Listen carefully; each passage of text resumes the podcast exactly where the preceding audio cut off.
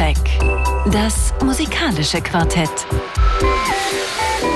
Von Radio 1 und Tagesspiegel.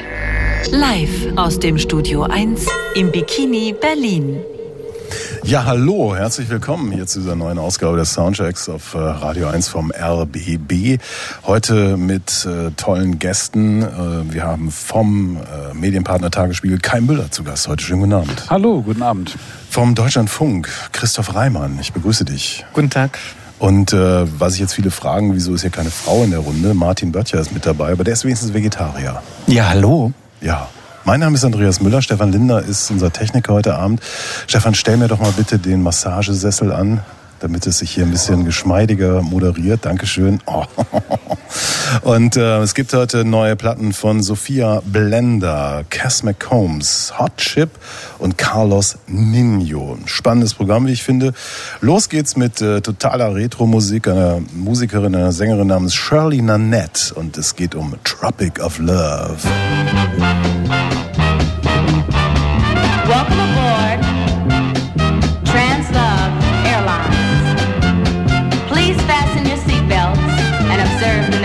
the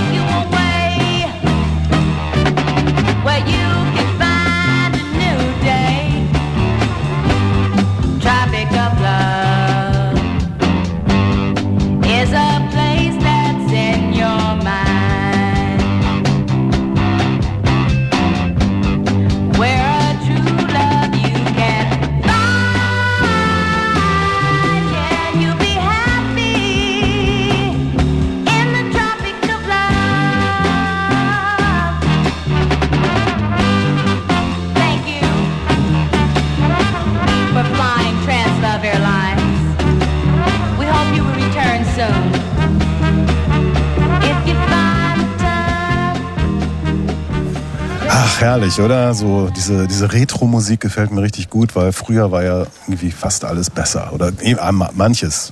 Jedenfalls Musik war ganz gut damals. Ja, da fühlt man sich noch mal so jung, ne?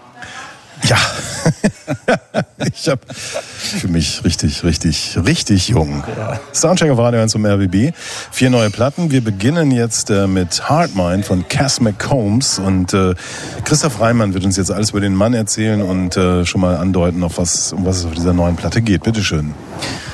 Ja, reden wir über Cass McCombs, ein Musiker, über den die New York Times schon vor einigen Jahren geschrieben hat, dass er einer der größten Songwriter seiner Zeit ist.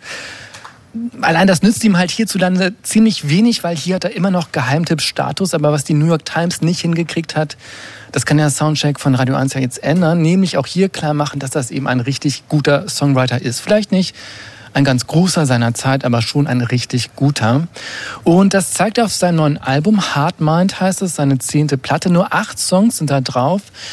Aber die zeigen so eine riesige Bandbreite. Also wir haben da einen Song, da mischt sich auf einmal so eine ganz kratzbürstige Rock-E-Gitarre rein. Dann haben wir einen Song, der ist ganz galant, der umschmeichelt das Ohr, ist halt Pop in Reinform. Dann gibt es einen Titel, der klingt auf einmal nach lateinamerikanischer Folklore und am Schluss dann gibt es so ein großes, ausuferndes Outro, das mehr Klangmalerei ist als Popsong.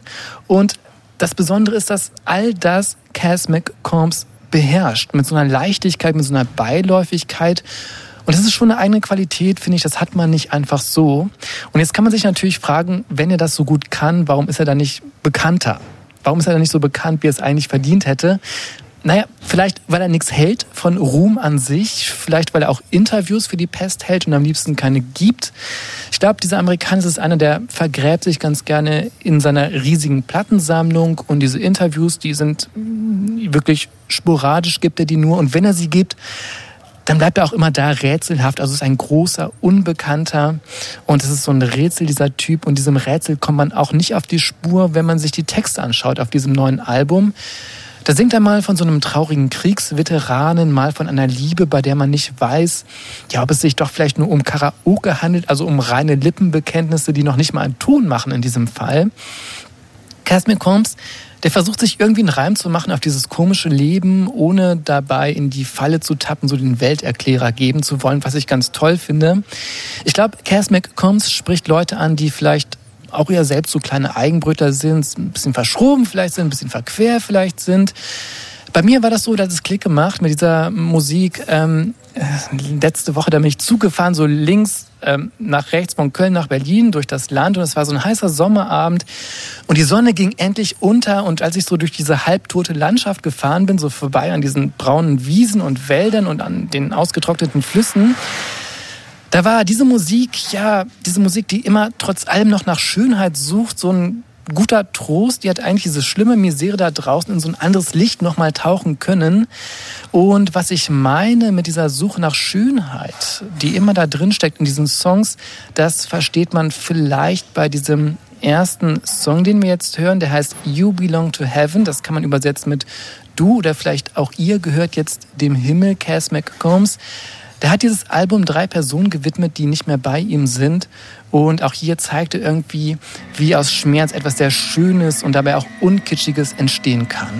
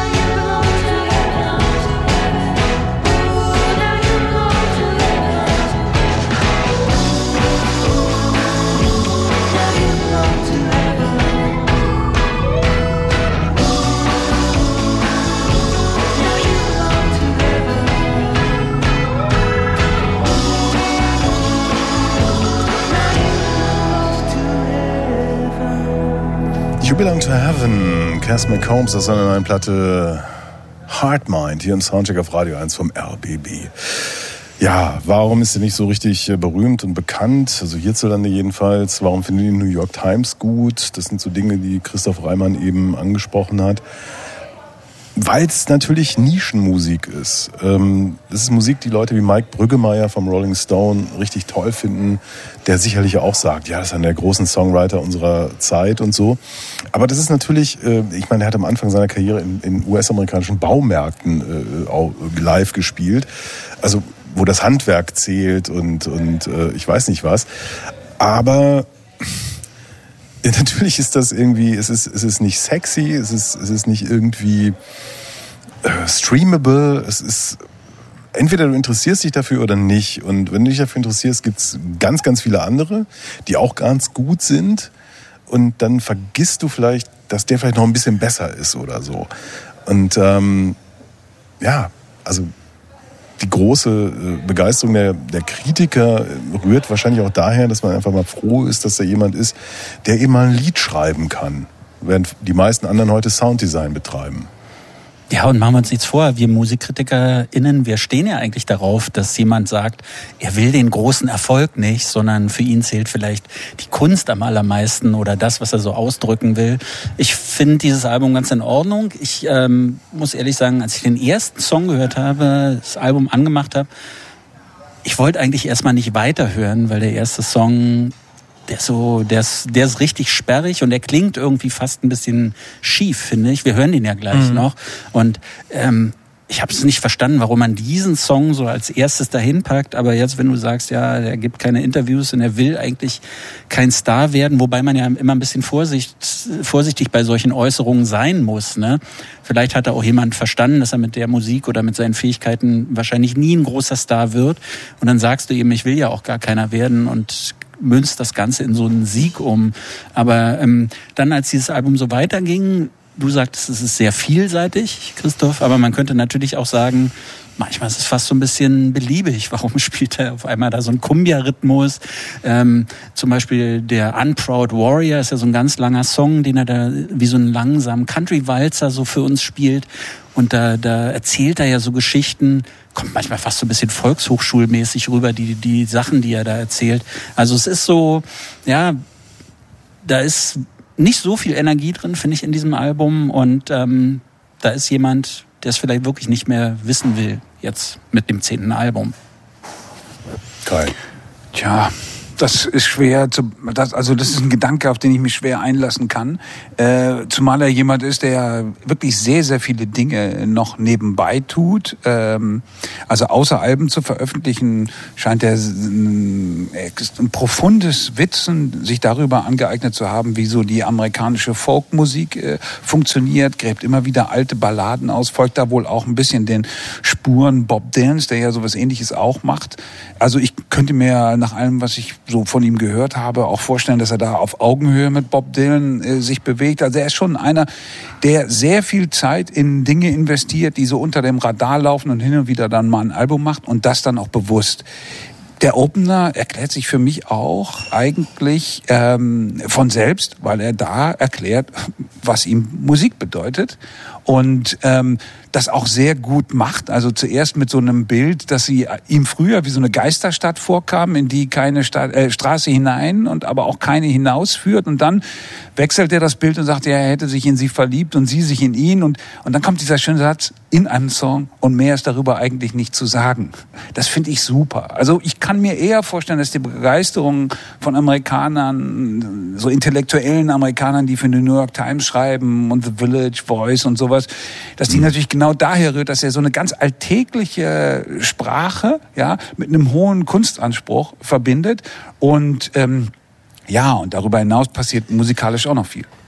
Ich glaube, das ist genau der Punkt. Also hast die Intellektuellen da erwähnt. Es ist sehr viel geschrien worden in den USA in den letzten Jahren. Und äh, jetzt kommt einer und sagt, ja, viel mehr gibt's auch nicht zu sagen oder so. Klar. Aber das ist natürlich für uns irgendwie jetzt nicht so wahnsinnig interessant, sage ich mal. Und äh, der Einsteiger ist für mich mit der beste Moment auf der Platte, weil es mich so ein bisschen an, an, an das, an den Gestus von Captain Beefheart und seiner Magic Band erinnert, in den späten 70er Jahren, als er wieder zurückkam und so. Und ich dachte, ah, okay, super, wenn es da so weitergeht, toll. Aber äh, ich finde, das ist so ein ja, ich, ich will jetzt gar nicht zynisch wirken, aber es ist, es ist so, so ein Musik für die Vitrine. Weißt du, was ich meine? Also es ist so, so man stellt das da so hin und ähm, die Welt ist, ist seltsam, das wissen wir jetzt alle. Und ähm, insofern wirken für mich diese, diese Sachen nicht wirklich. Aber vielleicht hören wir noch ein Lied, oder? Christoph? Genau, hören wir den ersten, über den wir so viel Ja. gesprochen haben. Music is Blues, ist der? Ja.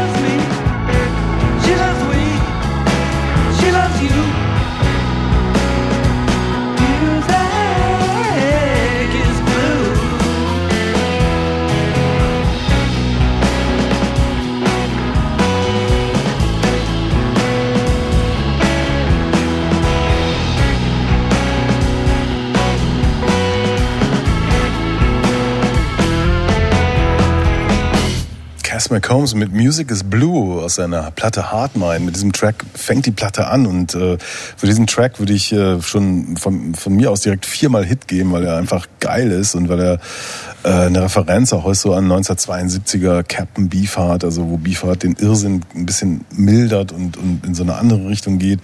Ein Wahnsinnsstück irgendwie. Ich weiß auch gar nicht, was er da erzählt, was er singt, ist mir auch egal.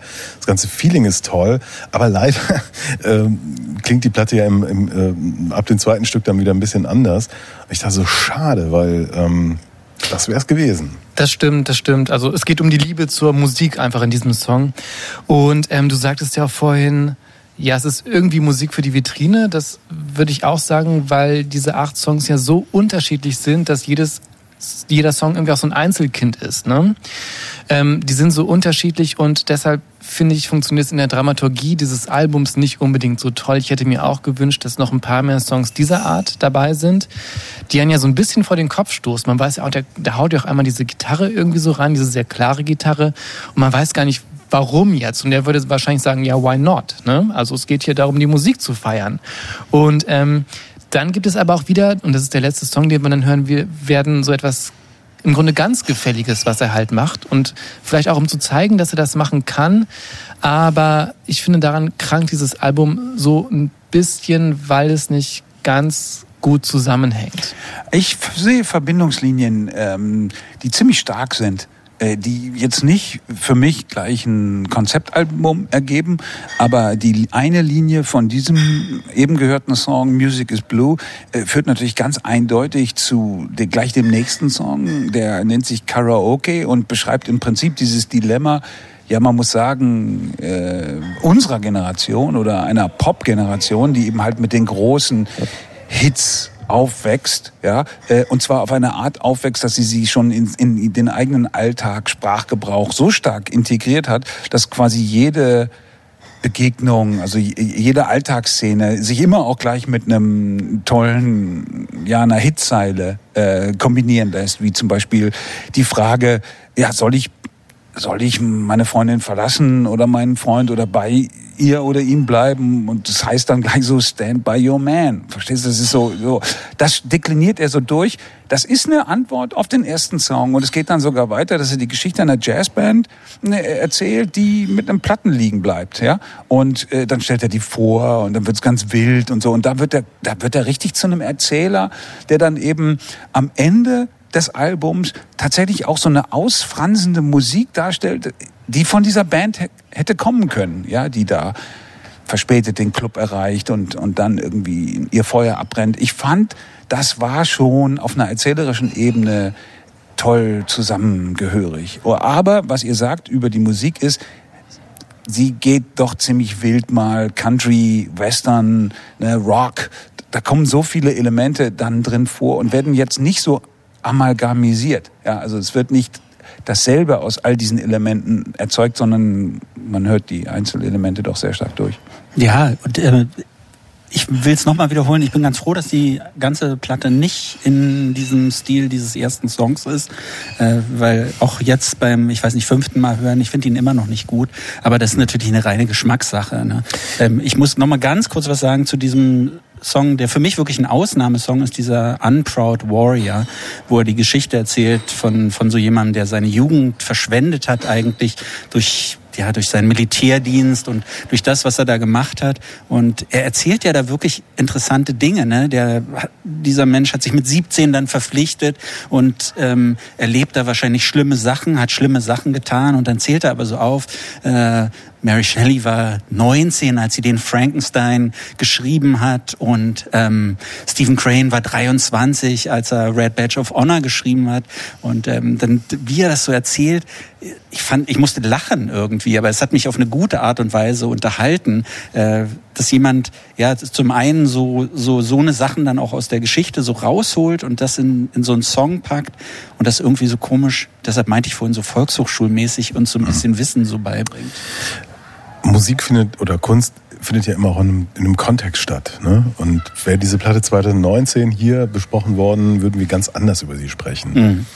Weil er natürlich interessante Geschichten erzählt, weil das musikalisch teilweise wirklich klasse gemacht ist, aber weil es eigentlich nicht passt in, in die Zeit, in der wir leben.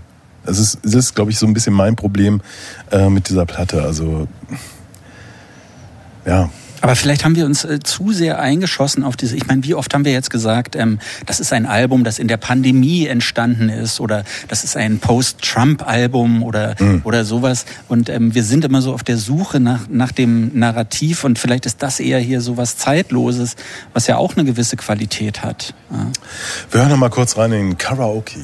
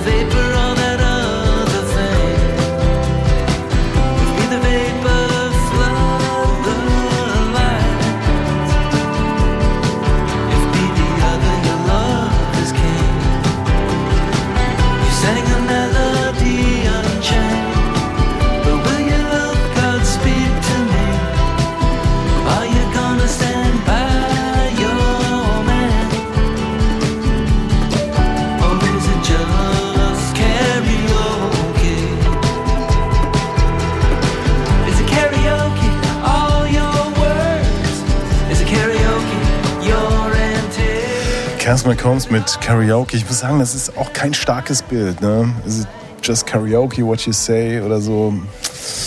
Hard Mind ist das Album, besprochen hier im Soundcheck auf Radio 1 vom RBB und das ist äh, die Wertung. Geht in Ordnung, geht in Ordnung, geht in Ordnung, geht in Ordnung. Ja, Ja, wir sind Europäer. wir sind halt nicht die New York Times.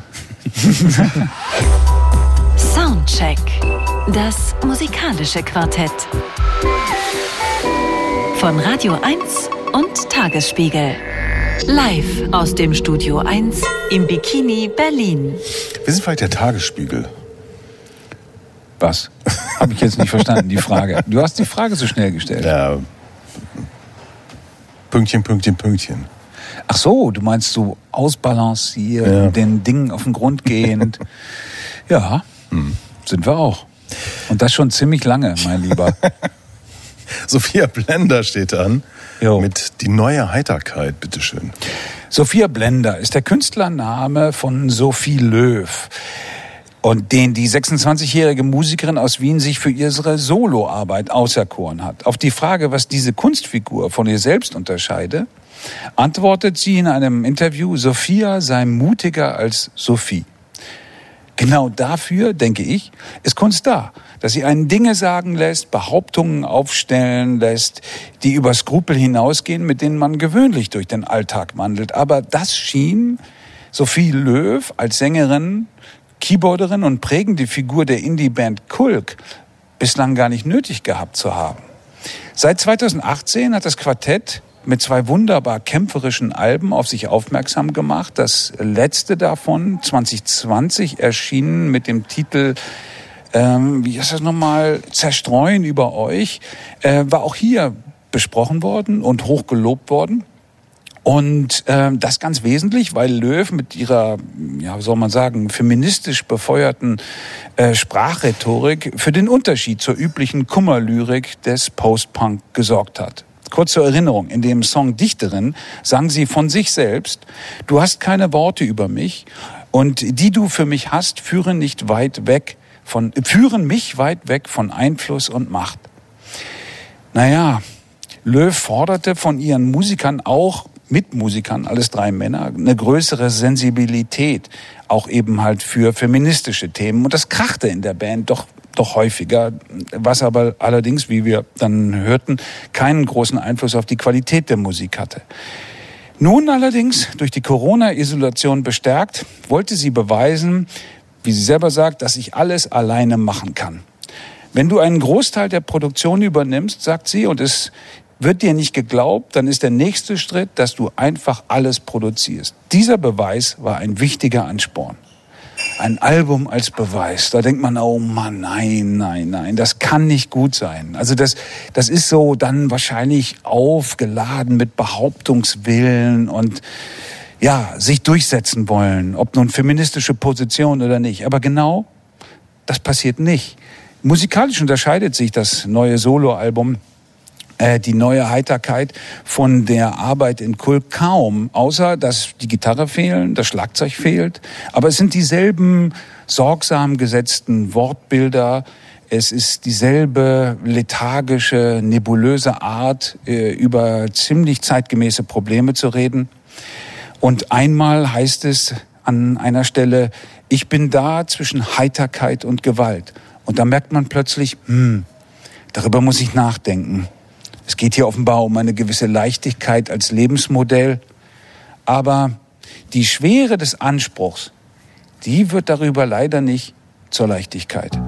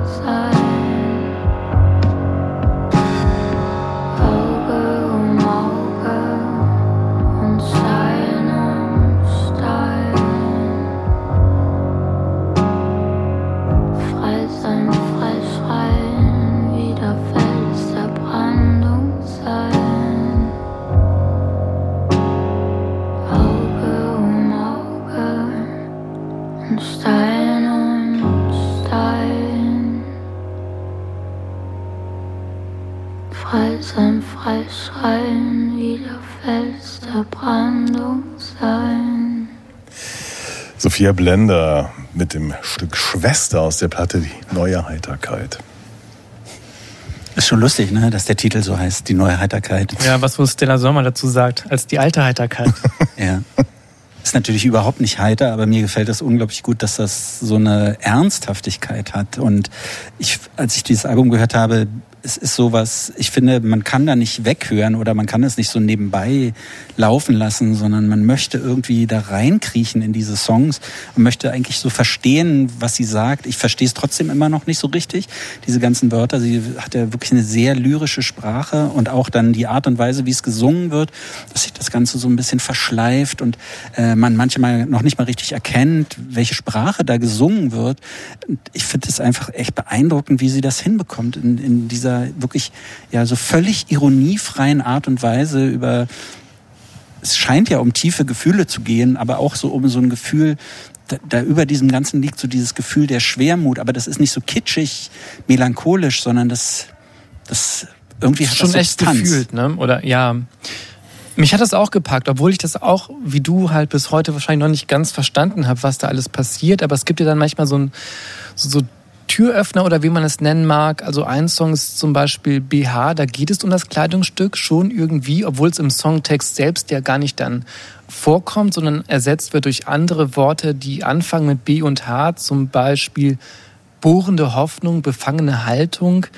Und irgendwie geht es schon um das Kleidungsstück, das ja nicht nur die weibliche Brust bedeckt, sondern eben auch die Weiblichkeit des Körpers. Also sie singt da den ganzen Menschen darunter entmächtigen. Und das fühlt sie, und das ist natürlich auch irgendwie aktuell mit diesem ganzen Freibad oben ohne Diskussion, die wir hatten in diesem Sommer. Und ähm, ich finde das schon ganz gut, wie sie das macht. Und natürlich ist irgendwie so ein, so ein Thema auch uralt, wenn man darüber nachdenkt, wie lange erwartet wird, dass Frauen bestimmte Teile ihres Körpers bedecken. Aber das macht es ja nicht weniger relevant oder nicht weniger drängend. Und ich finde, das setzt sich dann in der Musik ganz gut um, weil diese Musik auch so was sehr Spannungsgeladenes hat, dass sich wirklich über diese gesamten Songs, und du hast es als Langgedicht auch bezeichnet, äh, ist es ja irgendwie auch, weil es wirklich alles ineinander übergeht, bis zum Ende eigentlich funktioniert und ähm, diese Spannung erhalten bleibt. Genau, für mich ist das ein Langgedicht in neun Kapiteln, ja, mit so wechselnden, leicht wechselnden Stimmungen, die sozusagen Gedanken aufgreifen, dann fallen lassen, wieder neu äh, ähm, aufgreifen. Und äh, bei BH geht's bei mir, also in meinen, meinem Dafürhalten halt um die Macht von Blicken. Ja, und, äh, und das Machtverhältnis, das sich darin ausdrückt, dass eine Frau sozusagen betrachtet werden darf, ja, äh, von einem Mann, der sich damit auch gleichzeitig das Recht nimmt für mehr, ja, und ähm, äh, da- das, das Interessante daran ist, dass, dass die Texte selber, in die ist so eine Sprachskepsis auch mit eingeschweißt, ja, die, ähm, die was enorm Philosophisches hat und äh, natürlich auch was sehr Abstraktes, ähm, so dass man eben ständig das Gefühl hat, da redet jemand ganz direkt über total konkrete Dinge, aber auf einer zweiten Ebene werden sie wieder so verklausuliert, dass, dass man seiner selbst unsicher bleibt. Spannend wird das Album meiner Meinung nach dadurch, dass da hier die ganz klassischen Identitätsfragen der Generation Z gestellt werden, also auch ziemlich offenherzig nach dem Motto, wo bleibe ich? Also in diesem Chaos, das um mich herum angerichtet wird, wo ist da eigentlich mein Platz? Ja? Oder die Frage, was bedeutet Bindung? Äh, also jetzt gemeint faire Bindung, ja, nicht eine, ja, die auf Konventionen beruht. Und ähm, und schließlich ist natürlich noch wichtig, was, äh, welche Haltung muss ich einnehmen gegenüber autoritären Systemen, die mich ja selbst durchdringen, ja, also die sozusagen Teil meines Sprachwerkzeugs und so weiter sind. Und da gibt's diesen einen Satz: Vergangenheit überholt die neue Offenheit.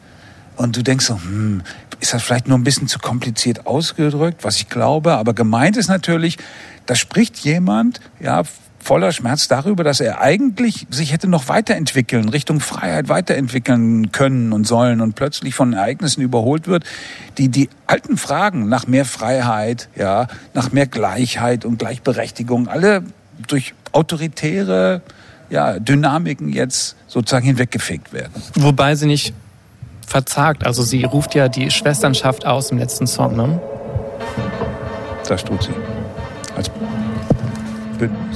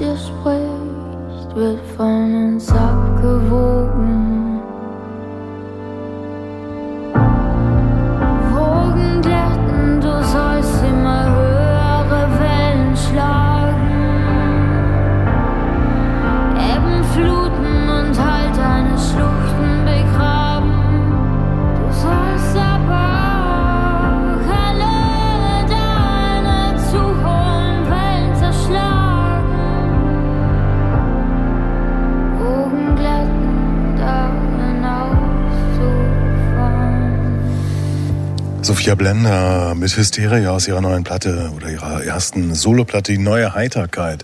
Hier im Soundcheck auf äh, Radio 1 vom RBB. Ja, wir sind in Wien und wir sind bei Hysterie. Wir sind also nicht weit von Freud. Vielleicht sind wir sogar bei C.G. Jung. Ich weiß es nicht so richtig.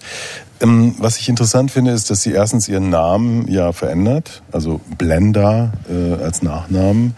Da liegt, natürlich nahe, äh, dass, hier eine Wand eingezogen wird die vielleicht schützen soll, also das ne, als Blenderin oder so, keine Ahnung.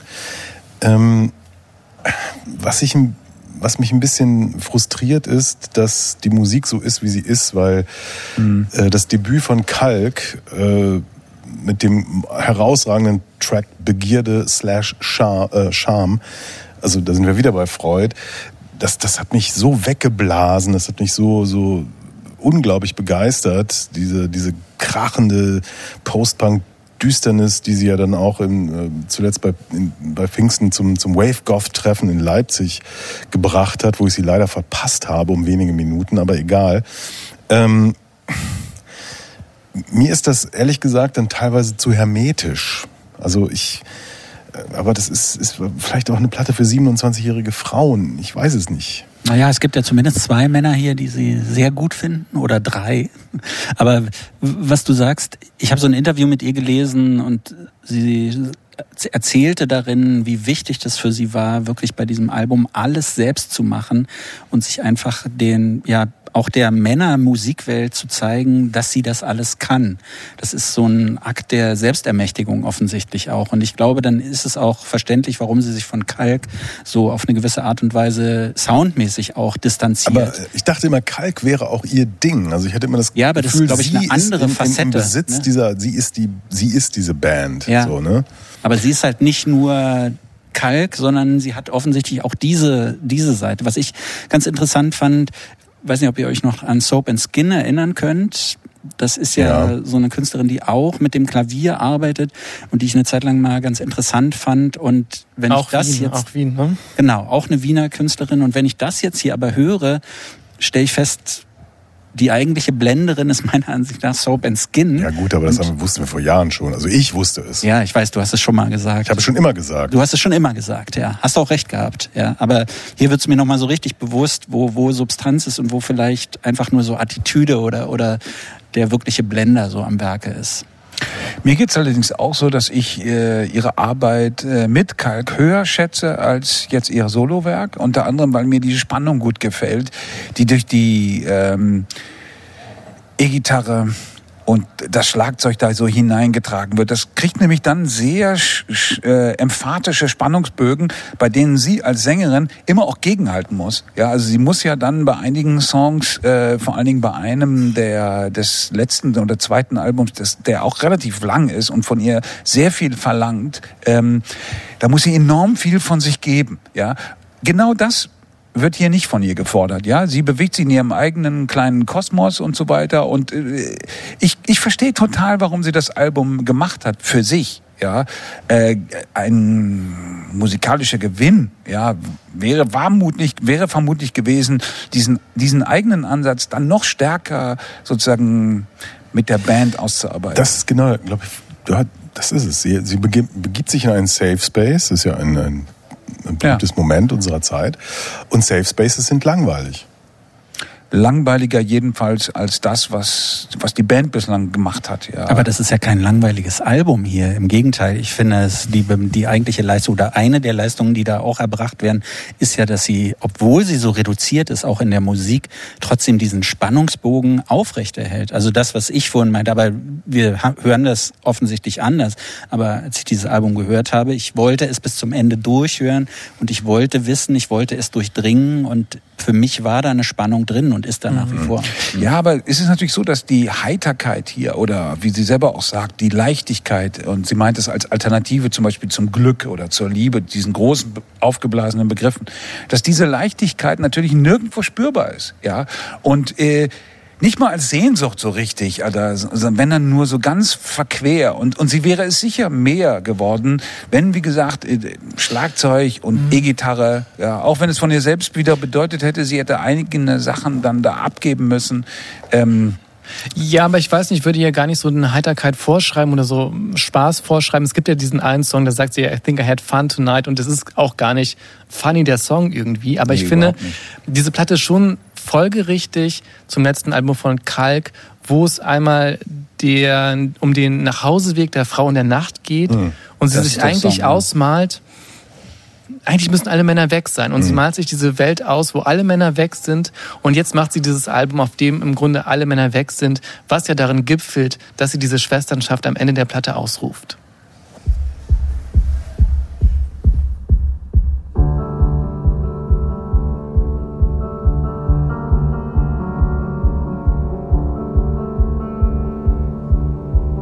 Stillsten Reserven in dunkelsten Räumen.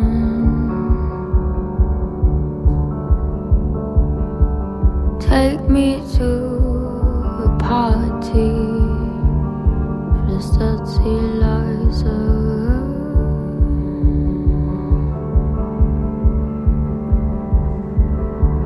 Alte Gedanken sollen sich beim Tanzen Surround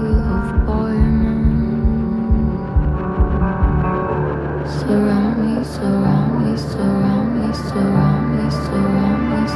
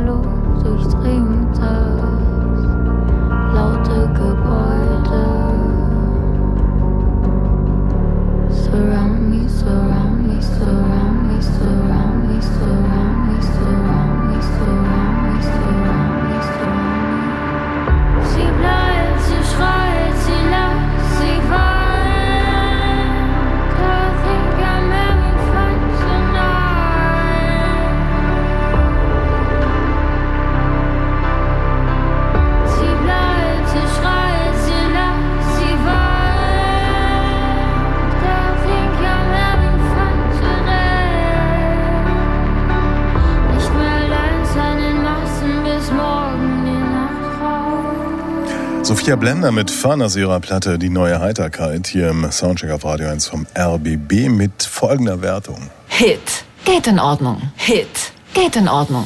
Die Brigade Reimann-Böttcher hat den Hit gegeben. Müller und Müller sagen, geht in Ordnung. Ja, war nicht abgesprochen. Ja, Retro, damit ging die Sendung los und äh, bis zu den Nachrichten führt uns wieder Retro. Lee Fields wird demnächst ein neues Album rausbringen und äh, hier ist die Vorab-Single Sentimental Fool.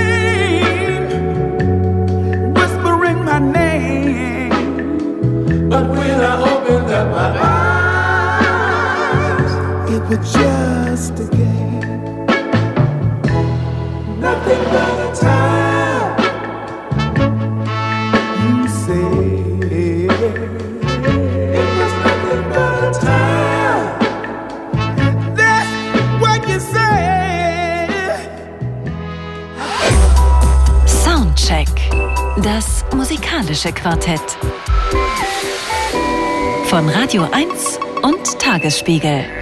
Live aus dem Studio 1 im Bikini Berlin. Ja, hallo, da sind wir wieder. Und äh, heute mit Kai Müller, Martin Böttcher, Christoph Reimann, Andreas Müller, Stefan Lindner ist unser Techniker und äh, Beth Orton hat uns ein Lied geschrieben, das heißt Friday Night.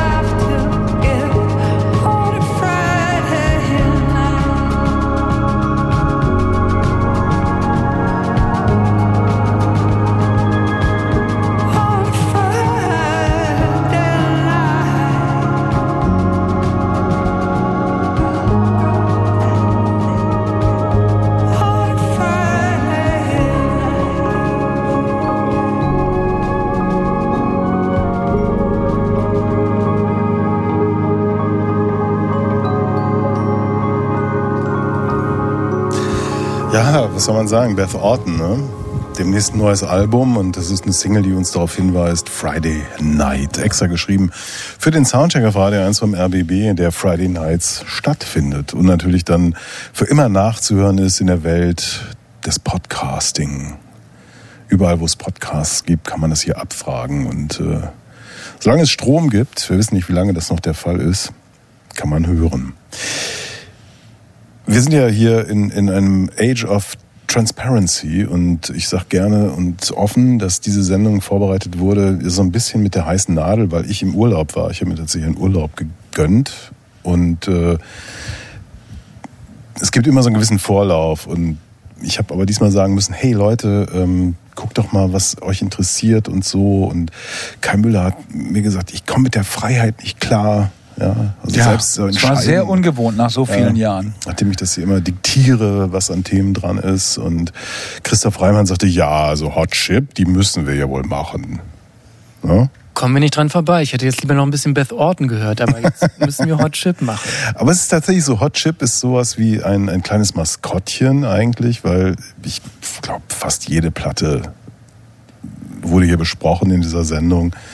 Wenn die Konzerte sind, geht man meistens auch hin, irgendwie in die Columbia-Halle, ne, drei- 3000 ziehen sie immer, hüpft dann mit den anderen 3000 auf und ab und überhaupt. Und dementsprechend äh, ist heute auch das neue Hot Chip-Album, ähm, das den Titel trägt Freak Out slash Release Thema, Martin Böttcher. Ja, als du rumgefragt hast, was so ansteht, ich habe mich ja einfach totgestellt und gar nichts gesagt, ne? weil ich zwar auf dem Schirm hatte, dass Hot Chip ein neues Album rausbringen, aber irgendwie hatte ich gar keine richtige Lust darauf, muss ich sagen. Was, glaube ich, wirklich damit zu tun hat, dass diese Band seit ihrem Bestehen im Jahr 2000 haben die zusammengefunden in London, eigentlich mehr oder weniger immer das Gleiche machen. Musikalisch, aber auch so, wie sie ihre Alben veröffentlichen. Alle zwei, drei Jahre gibt's ein neues Album, es gibt so Vorab-Singles, es gibt dann Interviewtermine so ein bisschen vorher und dann kommt dieses Album und man kann schon darauf wetten, dass das meistens auch relativ positiv besprochen wird, aber es fühlt sich alles nicht mehr so richtig frisch an. Das achte Album ist jetzt da. Ähm, Hot Chip machen eine Mischung aus aus Synthie-Pop und Indie mit so ein bisschen House und Disco ist da noch mit drin. R&B, da, R&B, daran haben sie sich orientiert.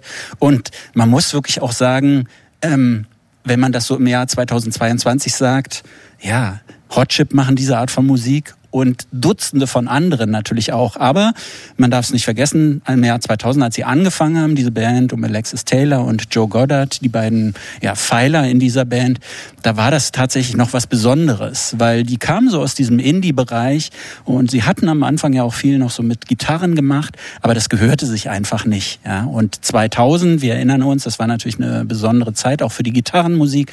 Da kamen dann auf einmal kurz danach die Strokes und im Zuge der Strokes, ein paar Jahre später, die britische Antwort darauf mit Bands wie Maximo Park und Block Party und den Libertines und wie die alle hießen. Und Hot Chip haben da aber eine andere Nische für sich entdeckt und tatsächlich so eine Art Kult-Followerschaft aufgebaut.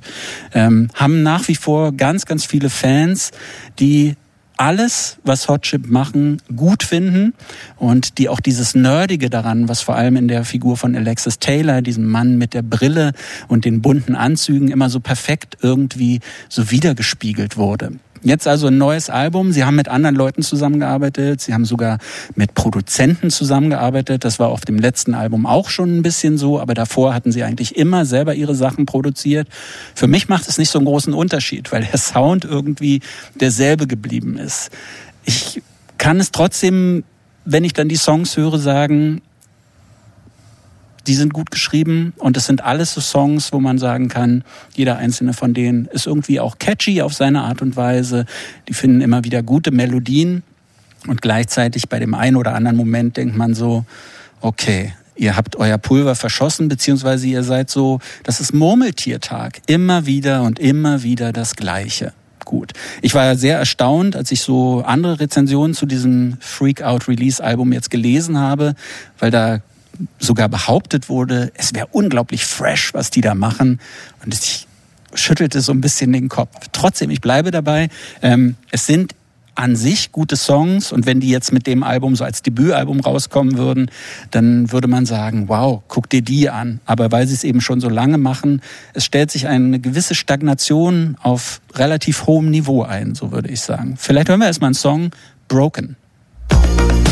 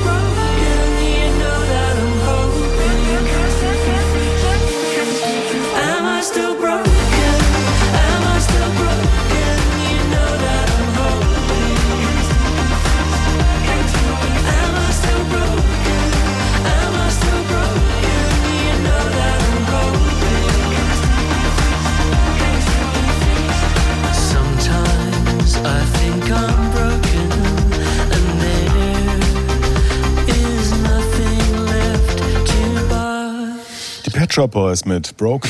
Nee. Ja, das stimmt natürlich total. Total, ne? Dieser, total. dieser, dieser Vergleich, der drängt sich ja auf. Nicht nur bei dem Song, sondern insgesamt. Aber hier war es ja wirklich fast, hätte auch ein Pet Shop Boys Song sein können. Ähm, und, aber das ist vielleicht ja auch das Markenzeichen von Hot Chip, genau wie von Pet Shop Boys. Du erkennst sofort, von wem diese Musik ist. Ne? Ein Hot Chip Song ist meiner Ansicht nach sofort immer als Hot Chip Song zu erkennen und ein Pet Shop Boys Song auch immer als einer von den Pet Shop Boys. Aber sind die Pet Shop Boys nicht vielleicht ein bisschen cooler, vielleicht dann doch irgendwie auf so eine gebrochene Art? Also das war wirklich auch das Album von den Vieren heute Abend, das ich so ein bisschen vor mir hergeschoben habe, weil ich dachte, Hot Chips sind die nicht ein bisschen durch? Und dann habe ich mir das angehört und fand's fand manche Songs echt ganz gut, was mir dann wiederum peinlich war, weil es ja auch so Musik ist, zu der so Papas tanzen, glaube ich. Nichts gegen Papas, Das ist aber ich verstehe, was Ageism du jetzt meinst. natürlich. Ja, ja. Ne? Aber so ein bisschen cringe ist es schon an manchen Stellen. Ja, wir haben, wir haben es ja mit, mit ähm, einer englischen Musik zu tun, die, die, die in so einer Timeline funktioniert. Ne? Du steigst irgendwann ein in einem bestimmten Alter und bleibst irgendwie dabei und, und wirst damit auch älter. So. Die werden keinen einzigen neuen Fan gewinnen mit diesem Album. Das ist halt eine Legacy. Und ähm, tausend andere Sachen passieren drumherum und das, die spielen alle keine Rolle für die Leute, die das irgendwie gut finden. Und es hat irgendwie sowas von, ich weiß nicht, es ich habe so ein Bild vor mir, so das kann auf Kreuzfahrtschiffen funktionieren, äh, das, das kann ähm, auf Fuerteventura im, im, äh, im Strandrestaurant äh, funktionieren. So, das, das, so die weit, Frage so ist, weit ist es gekommen. wird es da wirklich gespielt? Weil ich finde, dass sie immer noch auch so ein, so ein bisschen so ein nerdy, so eine nerdy Nische ja besetzen. Und ähm, du hast total recht. Ich glaube auch, dass sie damit keinen einzigen neuen Fan bekommen werden. Aber ich glaube, die haben sich damit ja auch ganz gut arrangiert und deshalb funktionieren die ja auch wie so ein Uhrwerk. Ne? Dann setzen sich wieder zusammen und machen Songs zusammen und es ist irgendwie klar, ähm, same procedure as every two years, so ungefähr. Genau, aber deshalb ist es auch so ein bisschen von gestern. Also du hattest gerade Timeline gesagt. Ich bin eingestiegen im Jahr 2008, glaube ich. Da erschien die Platte Made in the Dark. Das, das war der Titel Gezeugt in der Nacht. Eben deshalb, weil die Eltern aus Scham das Licht ausgemacht haben beim Sex oder aus Diskretion oder aus irgendeiner kleinbürgerlichen Gedanken heraus oder so etwas. Und Hot Chip waren eben diese blassen Jungs aus England und das wussten die auch sehr genau. Nur hatten sie eben damals das Glück, dass das in eine Zeit fiel, wo man eben diese Nerdigkeit noch ganz gut ausstellen konnte. Das war ja auch halt dann zu dieser Zeit dieser Hipster-Welle und das hat ganz gut funktioniert und da hat es dann irgendwie auch gereicht, eben so ein, so ein, so ein Wimp zu sein, so ein Weichei zu sein, das auszustellen, um als erfrischend anders zu gelten. Und heute würde ich sagen, ist der Popdiskurs eben dann schon woanders und dieser Rückblick gerade auf diese Indie-Kultur der Nullerjahre fühlt sich ein bisschen schal an und ähm, deshalb fällt es mir auch so ein bisschen schwer, in so eine Nostalgie zu verfallen, wenn ich die Musik höre, weil ich denke, na gut, da war der Diskurs wirklich noch nicht so weit. Mhm. Kai.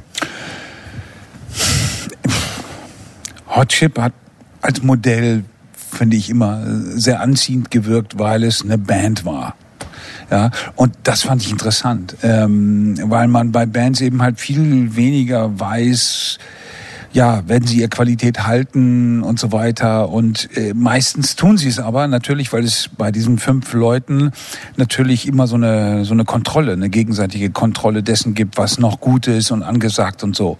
Ich könnte mir vorstellen, dass auch das ein wichtiger Grund ist, warum jetzt 22 Jahre später, also nach der Gründung, ähm, ähm, eben halt weiterhin Alben produzieren und nicht in so einem meinetwegen auch routinierten, aber nicht ermüdeten Gang, so nach dem Motto, ja, jetzt hauen wir das auch raus. Die meinen das ja jedes Mal total ernst. Und auch wenn ich mich sehr an den politischen, ähm, wie soll ich sagen, Implikationen mancher Songs äh, störe, weil ich das zu aufgesetzt finde und eigentlich auch zu billig und zu sehr an so eine woke Kultur angeschlossen, ähm, äh, ja, beeindruckt mich trotzdem, dass die Band offenbar vital ist, ja. Und auch in ihren, ob man das nun jetzt, das ist ja kein Retro-Album, ob man das nun jetzt fresh nennen muss, deswegen, also so im Gegenzug, das wür- würde ich auch bezweifeln. Aber es ist halt, ja, es, es gibt, es gibt den nächsten Schritt, so, in eine Richtung, ja. Es gibt einen nächsten Schritt, das ist doch okay. Also die sind ja wieder, die, die haben ja wieder äh, auch nicht ganz doofe Referenzen benutzt. Also ich musste an Status Quo denken. Ach komm, das ja, geht nee, doch gar also, nicht. Doch, natürlich, Status Quo Niemand war, war, weiß mehr, wer Status Quo ist. Ich weiß es. Ähm, also diese, diese sehr erfolgreiche äh, britische Boogie-Rock-Band der 70er und auch in den 80er Jahren, Anfang der 80er. die irgendwie ihr, ihre Fans generierten und die dann auch die Platten kaufen, zu den Konzerten gingen und drumherum passierten tausend andere Sachen. Und hier finde ich es genauso. Also die haben irgendwie ihre Base, die haben ihre Leute und wenn die Konzerte stattfinden, ja, Columbia-Halle, 3000 Leute, alle hüpfen auf und ab. Ja, es das werden, ist ja es werden nicht mehr, es werden auch nicht in weniger. London, die spielen Ja. vier an vier Ja. aufeinanderfolgenden Abenden in der London O2 Arena in Brixton vor jeweils, glaube ich, 5000 Leuten. Vier Abende hintereinander. Ne? Das machen die dann einfach so. Und das vielleicht noch ganz kurz, weil ich gerade ja auch Blockparty zum Beispiel erwähnt hatte. Ähm, Blockparty ist für mich so ein Beispiel. Im ersten Album alles verfeuert, so was an guten Songs da war. Dann gab es vielleicht noch eine Single auf dem darauf folgenden Album. Die haben immer wieder Alben veröffentlicht, aber waren einfach nicht mehr in der Lage, ihre Formel zu wiederholen, hatten vielleicht auch keine Lust darauf, aber waren nicht in der Lage, gute Songs oder gute Hooks zu schreiben. Und das äh, finde ich bei aller Kritik an Hot Chip, sie, die Hooks kriegen sie nach wie vor hin. Love it or leave it.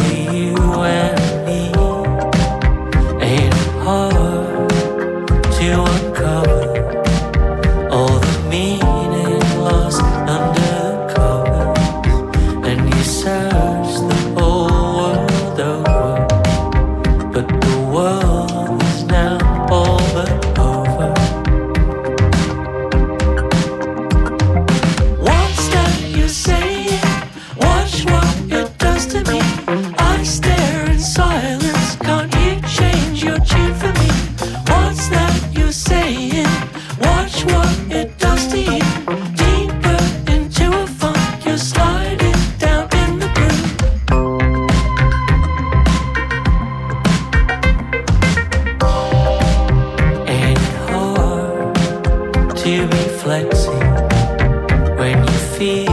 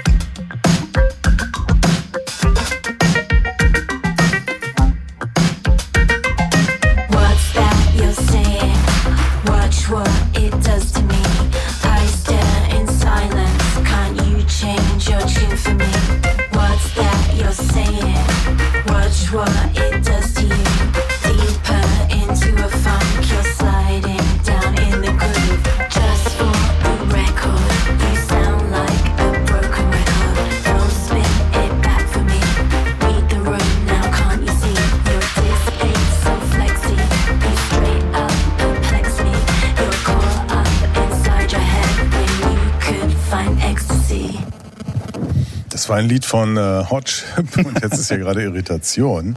Ja, ich habe hab diese eine prägnante Textzeile, vielleicht äh, weil wir uns gerade unterhalten haben, nicht gehört. It's so hard to feel funky when you're sexy and it's so hard to be sexy when you feel funky oder sowas. Habe ich jetzt gar nicht hier gehört, gerade eben drinne. Ja, ist es aber. Okay. du. Siehst du, soweit ist es schon. So weit ist es schon. Okay. Aber das Spielen jetzt an drei Abenden in der O2 Arena in London Vier. ist auch vier ist auch schon ganz schön langweilig, oder? Dieser Song gerade fand ich nicht so stark. Ja, die haben ja auch andere Songs. Wir hören ja gleich noch den, ja, ich weiß nicht, ob es der Hit ist, aber da, wo es so ein bisschen down geht. Ne? Oh, das ist das Schlimmste von dem Album. Ja, deshalb habe ich ihn auch bis zum Schluss aufgehoben. Ich finde das ja gar nicht, ich finde die Platte ja gar nicht so schlecht, ähm, aber zum Beispiel, was jetzt auch schon angesprochen wurde, halt diese, diese, diese bemühten Versuche an, an, an Diskurse. Es gibt diesen Song The Evil That Man Do, das Duett Ja. mit diesem Rapper aus Kanada, Cadence Weapon oder so, kenne ich nicht. Ähm, der verhandelt ja kritische Männlichkeit, Rassismus. Es geht um die Gewalt, die Männern Frauen antun und da wäre es dann vielleicht auch wirklich intelligenter gewesen, diesen Song mal abzugeben an eine Frau oder sowas in der Art. Und ich finde, diese, diese ähm, Äußerungen auch in Interviews, ähm, es ist ein bisschen einfach. Manchmal, man erkennt darin schon, dass es auch jüngere Leute gibt, die ein bisschen weiter irgendwie sind in der Artikulation, vielleicht auch im Durchdringen oder vielleicht auch in dem, was sie noch wollen. Und, und das ist hier nicht mehr, nicht mehr so stark irgendwie. Also deshalb finde ich der Anschluss, auch wenn sie versuchen anzuschließen an eine Gegenwart, ist es doch eher das Zurückblicken und eben das keine neuen Fans mehr gewinnen können mit so einer Platte, sondern es ist das alte Publikum. Wobei sie das ja aber schon immer gemacht haben. Also die- diese, was Kai gerade die, die, das Anbietern an die woke Generation oder so genannt hat, ähm, die waren ja schon immer so und haben sich ja auch in Interviews schon immer so geäußert, dass sie ähm, sowas wie, wie toxische Männlichkeit oder so Rockergehabe oder sowas äh, zutiefst abgelehnt haben. Ne? Genau, aber zu einer Zeit, als es eben ausgereicht hat, das zu äußern als irgendwie diese Männerband. Und heute würde man sagen, naja gut, aber dann legt mal eure Mikrofone weg. Ihr fünf Männer. Aber das finde ich von einer Band zu verlangen, dass man praktisch aufhört, eine Band zu sein und, und Das wäre ja so, als würde man von vier Kritikern sagen, hört mal auf, hier vier Kritiker zu sein genau, im Radio. es geht einfach nicht. Ich, ich würde gerne mal eine Frage stellen. Was möchtet ihr hören? Von denen jetzt? Nein, überhaupt. Hotchip. Also was ist, was ist wirklich wichtig? Also wir haben jetzt äh, wirklich interessante Platten gehört, aber immer gab es so ein bisschen das, das Gefühl, es fehlt was. Also wo ist die, wo ist die Intervention, wo ist die, wo ist das Statement, wo ist das Wichtige? Eine gute Frage. Also ich- natürlich wünschte ich mir von mehr Platten, dass sie mich wirklich überwältigen, dieses berühmte so weghauen. Ne? Äh, nun ist natürlich die Frage, welche Musik kann das leisten? Muss sie besonders dicht sein, besonders laut sein, heavy, ja, solche Dinge erfüllen. Ganz häufig ist bei mir immer schon so gewesen, sind es eher die, die Rhythmen, also schwarze Musik, die aus irgendwelchen Untiefen sozusagen her, hervorkommt und richtig fett ist. Afropop bin ich immer derjenige gewesen, der voll drauf abgefahren ist. Aber ähm, relevant in dem Sinne, äh, also oder Relevanz kannst du als Erwartung in dem Sinne gar nicht formulieren. Ja, denn das würde ja bedeuten, ähm, dass die Musiker sozusagen auch ihre wesentliche Funktion verlieren, nämlich etwas aufzugreifen und zu verstärken, ja, äh, was uns anderen, ja, so intellektuell oder klug wir auch sein mögen, natürlich irgendwie immer auch verborgen bleibt. Nämlich so dieses, ja, dieses, das, was in der Luft liegt, wie Godard sagen würde. Vielleicht sind wir bei der nächsten Platte soweit, aber wir hören noch einen Track von Hot Chip. Down.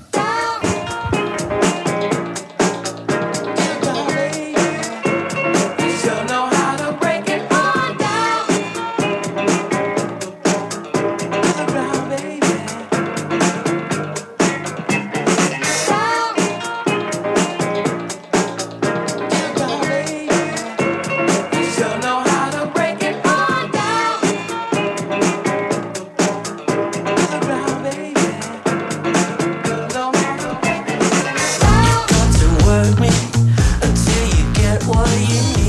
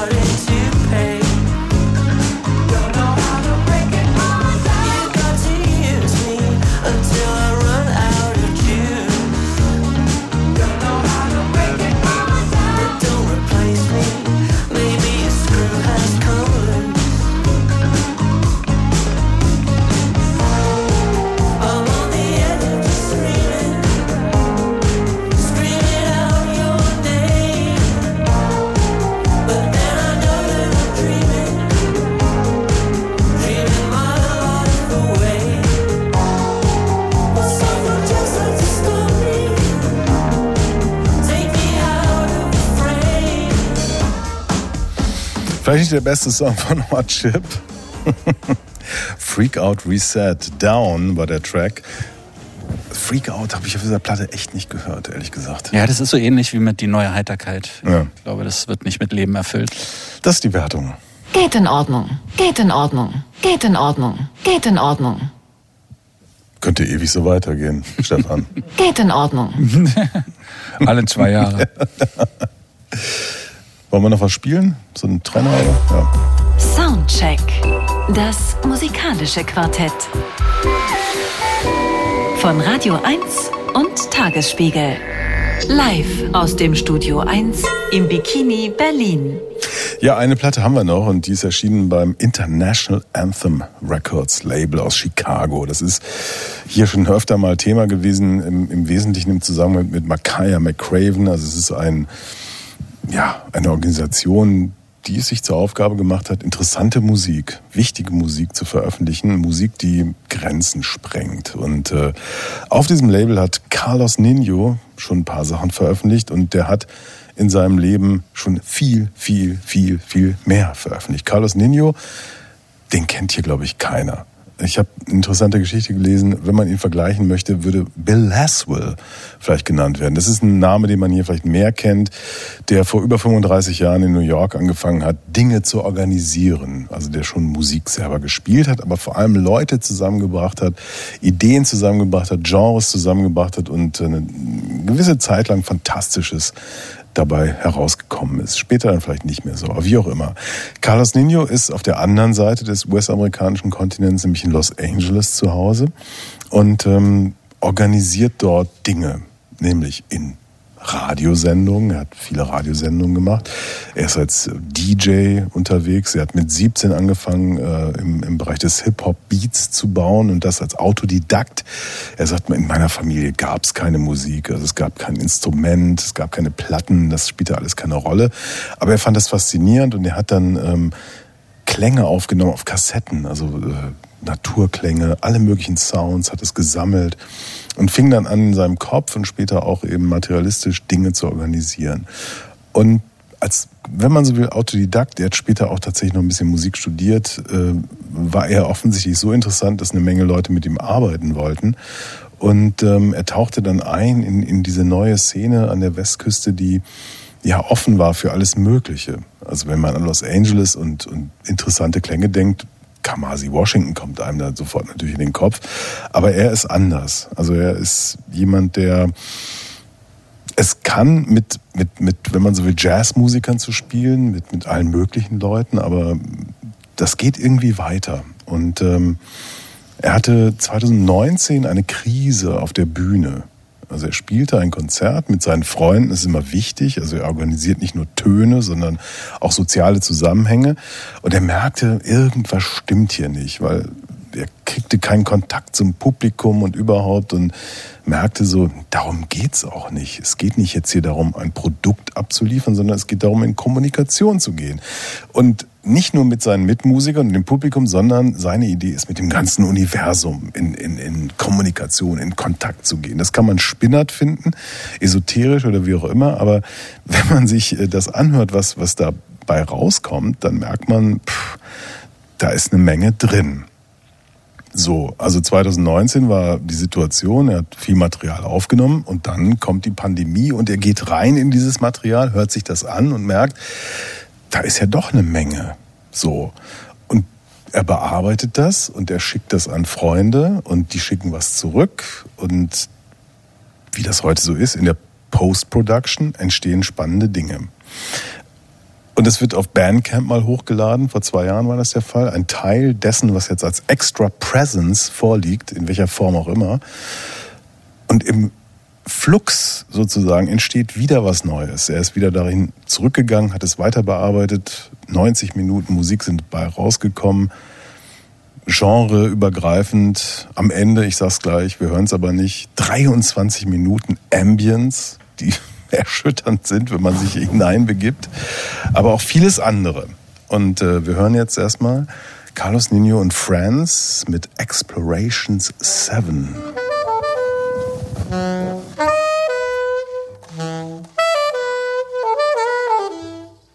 Mm-hmm.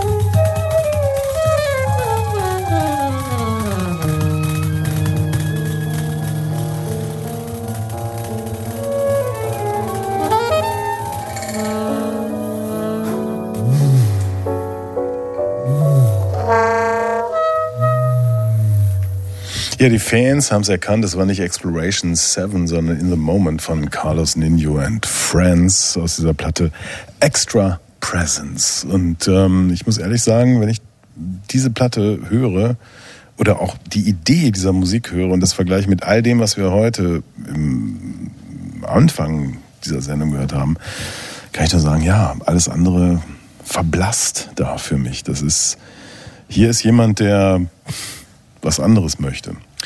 Ja, wir hatten überlegt, was mit dir los ist im Vorfeld. Also ob dich der Urlaub vielleicht weich gemacht hat auch. Also es war ja schon einer der besseren Tracks, aber es gibt dann echt noch diese Ambient-Ausflüge, die auch so ein bisschen Trance schon manchmal mit drin haben. Und ich wusste nicht, kommt er heute noch in Schuhgefängnissen vorbei oder läuft Andreas Müller jetzt barfuß durch die Stadt? Was ist schon, schon noch eh so an vielen, vielen Stellen.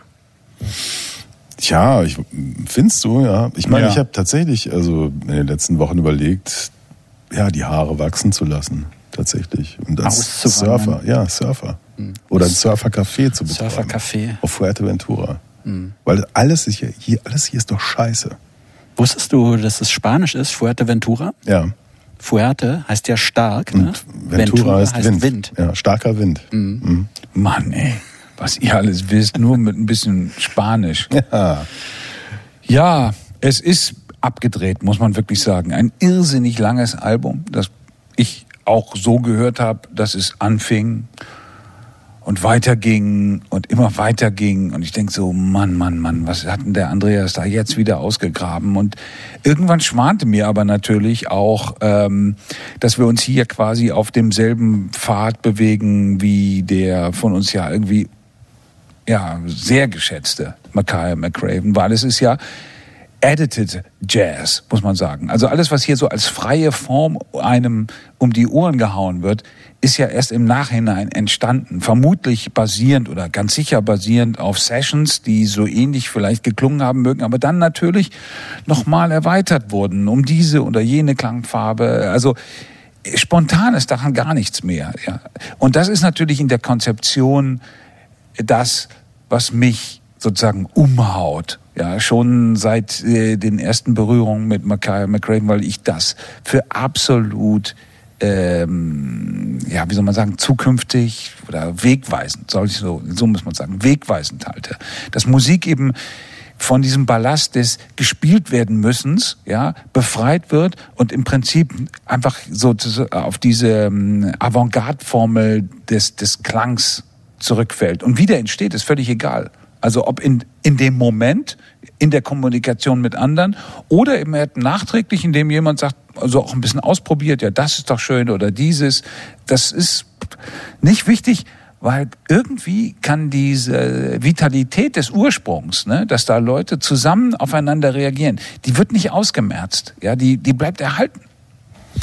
Mir erschließt sich diese Platte gar nicht und ich bezweifle, dass ich sie mir noch ein zweites Mal anhören werde. Ich habe sie auch nur ein einziges Mal gehört und ähm, gerade so die erste, sagen wir mal, das erste Drittel hat mich total ratlos zurückgelassen, ähm, was du daran gut findest, weil das, was Christoph eben so auch so als Ambient beschrieben hat oder Trance fast schon so, ich hatte eher so Eindrücke, so Chill-Out-Musik. Also wirklich ähm, Musik, Funktionsmusik, die so ein bisschen von der Stange kommt. So habe ich die empfunden. Und erst dann, als andere Dinge dazugekommen sind, als auf einmal jazzige Einflüsse da, dazukommen und wo auf einmal klar ist, okay, der nimmt uns hier auf so eine Reise mit einer, also abgeschmackt dieses Wort auch ist, auf eine Soundreise irgendwie und er lässt das jetzt hinter sich. Aber ähm, für mich ist Chill Out so ziemlich die schlimmste Musik, die ich mir vorstellen kann und die hatte mich die hat mich echt fertig gemacht da am Anfang. Aber das ist natürlich, das steht ja alles in Beziehung. Und ich meine, der hat irgendwie seine Idee. Also er hat wirklich ein Konzert gespielt und hat eine Krise auf der Bühne gehabt, weil er merkte, ich, was mache ich hier eigentlich? Also ich, wir machen hier Dinge und da ist so ein Publikum und ich kriege überhaupt keinen Kontakt zu denen. So. Und ähm, dann hat er festgestellt, es geht überhaupt nicht mehr mir darum, irgendwelchen Leuten irgendwas vorzuspielen, sondern es geht darum, etwas zusammenzubringen, zu organisieren, zu, zu, zu gucken, wo stehe ich, wo stehen meine, meine MitspielerInnen, wo, wo, wo steht das Universum und so. Und das ist natürlich, wenn man sich das erst, wenn man sich das anhört oder anliest, denkt man so, äh, come on, das ist irgendwie so kalifornischer ESO-Quark oder so. Das, was ich irre finde, ist, dass sich das alles in diesen Klängen wiederfindet. Also das ist, das ist ähm, ein wahnsinniger Respekt vor seinen Mitspielern, wenn man so will. Und, und gleichzeitig finde ich alle Töne auf dieser Platte, selbst dieses 23-minütige, ich habe das ja irgendwie auch so gehört denke so, Moment, was ist das jetzt für ein Track? Der hört hier überhaupt nicht auf. Und jetzt fängt es wieder an es geht nochmal weiter und so. Und ich dachte so, da ist einfach ähm, Respekt, da ist, da ist irgendwie Gefühl, da ist ein Gedanke, irgendwie Dinge zusammenzubringen. Und das, das finde ich so spannend unter anderem an dieser Geschichte, dass das einerseits die Produktionsgeschichten, die Kai gerade erwähnt hat, und dieses Ding, dass sich einer völlig auflöst, also der, der zwar wichtig ist, aber dann auch wieder völlig auflöst, ja, zurücktritt und sagt, guck mal hier, ja, hört euch das an und guck mal, was passiert.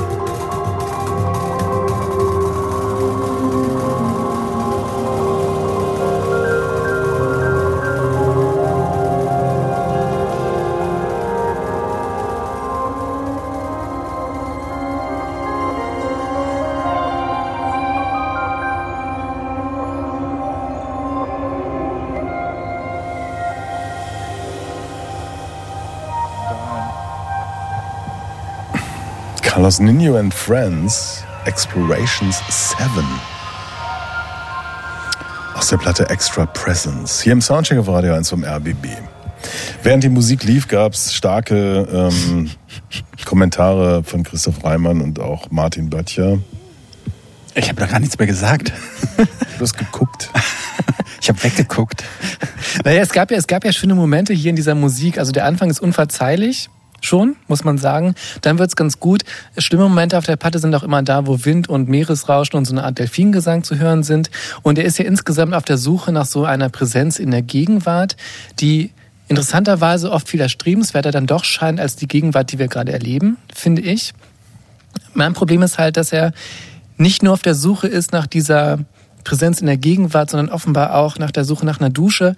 Also wenn er irgendwie zurückkommt, sich den Bart gemacht hat, die Haare abgeschnitten, T-Shirt und Hose, so eine Jeans, dann und Also erstens, Delfine, Delfine sind toll. Zweitens, wenn du mal auf Fuerteventura warst, was das ja, hatte ich, das hatte ich weich gemacht. Das war nicht gut. Fuerte heißt ja stark, Ventura Wind. Hatten wir eben und, schon, ne? und äh, quasi einfach mal dem, dem Wind lauscht und dem, den Wellen und den Atlashörnchen zuschaust, wie sie durch die ja, Landschaft laufen, auf der Suche nach was zu essen. Oder wie du gestern Abend vielleicht auch, wie ich am Fenster gestanden hast und dem Regen zugehört hast, den es ja ewig nicht gegeben hat. Dann öffnet sich vielleicht auch in dir eine Tür, durch diese, durch die diese Musik hindurchgeht. Ich hoffe, du kommst zurück. Irgendwie in zwei Wochen bei der nächsten Folge zum Soundcheck bist du wieder der Alte. Ich bin der Neue. Zwei Wochen Berlin Nein. und du bist wieder da. Ja, gut, eine Woche Berlin hat mich eigentlich schon. Aber nein, diese Platte hat mich davor gerettet, wieder nach einer Woche Berlin der zu sein, der ich vor ne, war. Also ich finde diese Musik einfach äh, viel, viel, viel, viel wichtiger und, und, und inspirierender als so, so viel anderes, als mit dem wir uns umgeben müssen. Also ich habe sie auch sehr gerne gehört, muss ich sagen. Äh, und ja, als so ein Sounderlebnis, das seinen Aufgaben stellt. Ja, ähm, ja, tatsächlich. Ja.